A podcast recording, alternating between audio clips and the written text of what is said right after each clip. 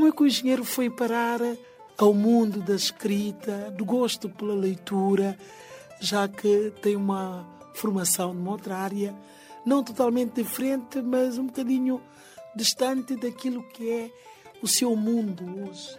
Eu acho que hum, essencialmente deve-se a dois fatores uh, fundamentais. Primeiro, quando era criança tinha alguma dificuldade em me expressar verbalmente, eu arrastava a língua e era objeto daquilo que hoje se chama de bullying.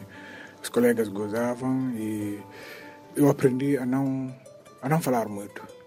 Isso, isso é um ponto, né? É o lado negativo. O lado positivo é que eu tive a sorte de ter tido, num determinado momento da minha carreira, professoras que foram muito boas. E, inclusive, uma que me incentivou muito a escrever. Isso foi em 76. E em 96 foi o massacre do Sueto. A guerra tinha acabado em 74. Eu sou de Catió, onde a guerra era um acontecimento diário, bombardeamento. Eu, vi muita gente sendo ferida, vítima dessa guerra. Então, eu sei, eu senti, talvez mais do que muitos dos meus colegas, o que era ser -se fuzilado. E, e, o massacre do Soweto foi, foi mesmo um fuzilamento. Aquela foto que andou pelo mundo fora, o, o estudante que pegou num outro estudante que tinha sido baleado a correr, isso tocou-me muito e, e portanto, eu, eu manifestei toda a minha solidariedade e, e muito empenho na relação desse, desse contributo, digamos assim. Nós fizemos um jornal moral e eu escrevi. Escrevi um artigo eh, copiando aquilo como se faz nos jornais e se chamou de editorial.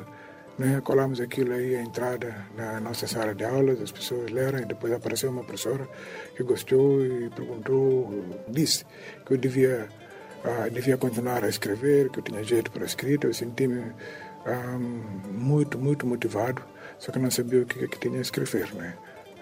Mesmo com a motivação da sua professora, decidiste fazer o curso de eletrotecnia? Ah, sim, isso, isso, isso estava garantido. Eu, muito cedo, eu acho que ainda não tinha, sei lá, 12 anos, eu tinha decidido que curso ia fazer. O, o, o meu pai é, contribuiu muito para isso. Por quê? Porque ele era uh, motorista e em Catió havia a tradição de domingos as pessoas saíram com os carros. O meu pai tinha um caminhão. E eu dizia, bom, nós também temos que sair, né? Temos que sair passear como fazem os brancos aí. Não, não dá. E ele arranjava sempre uma desculpa. Por que, que não podemos sair? E, e, eu reclamava. Eu não tinha naquela altura nem 10 anos. Ele dizia, não, não dá. Eu disse, por que, que não dá? Mas os brancos põem aí, saem. Nós também temos o direito de sair, andar. Disse, não, não há combustível. Ele disse, põe água. Se puser água, não anda. O carro não anda, mas se o branco puser, o carro anda. Essa é a pergunta que me moveu. E quando mais tarde eu perguntei a alguém assim, como é que é disfarçadamente, que curso é que se deve fazer para saber essa coisa de motor, eles disseram que era eletrotecnia.